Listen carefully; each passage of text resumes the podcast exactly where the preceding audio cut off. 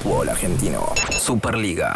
Y pasamos a Independiente. Hay algunos futbolistas clave que podrían irse del rojo en este mercado de pases. Tras los conflictos salariales, la directiva analiza el futuro de apellidos de peso en la entidad. Leandro Fernández es uno de los que más cerca está de marcharse, ya que termina su vínculo a mitad de año. La dirigencia de Independiente avisó a comienzos de mayo, cuando explotó el conflicto salarial con el plantel, que el próximo semestre obligará a alcanzar nuevos acuerdos en los vínculos contractuales de los futbolistas acordes a la situación económica crítica que dejará la pandemia por el coronavirus. Si bien todavía no hay precisiones para el regreso del fútbol, en Avellaneda ya comenzaron a circular nombres sobre siete de jerarquía que deberán dialogar de su futuro en la entidad que está ubicada en Avellaneda. Como primer paso, la directiva intentará saldar las deudas reclamadas por el plantel hasta marzo a partir de estos próximos días, fecha estipulada para el ingreso a las arcas del dinero correspondiente a la venta de Jorge Figal al Inter de Miami, el Major League Soccer, la MLS de Estados Unidos,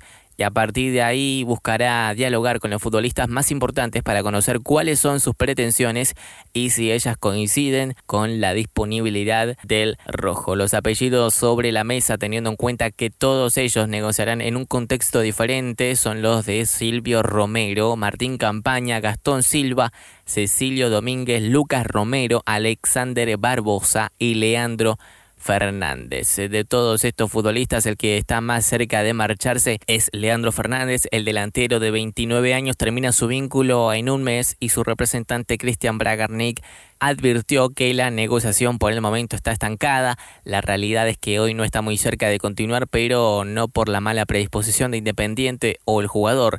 La primera opción la tendrá Independiente, pero hoy las pretensiones del jugador no van con la idea del club. En todo este esquema de negociaciones hay que tener en cuenta que la AFA y agremiados abrieron una ventana para renovar excepcionalmente contratos que se vencen a mitad de año por seis meses más, pero ese documento no es automático y deberá estar guiado por la buena fe laboral de ambas partes. Si bien todavía no hay avance en el resto de los futbolistas mencionados, la dirigencia del Rojo sabe que el tema económico será clave y dependerá de la voluntad de negociación de las partes para saber si finalmente siguen en el club o se marcharán. La incertidumbre sobre la vuelta a la actividad y el contexto financiero frágil que se avecina es motivo más que suficiente para pensar que varios de los apellidos que te nombré puedan negociar su partida. A todo este rompecabezas que comienza a acercarse todavía le falta la palabra de los propios jugadores, pero también el análisis definitivo del entrenador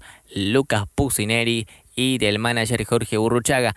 La historia de estos traspasos, de estos desvínculos de Independiente apenas está comenzando.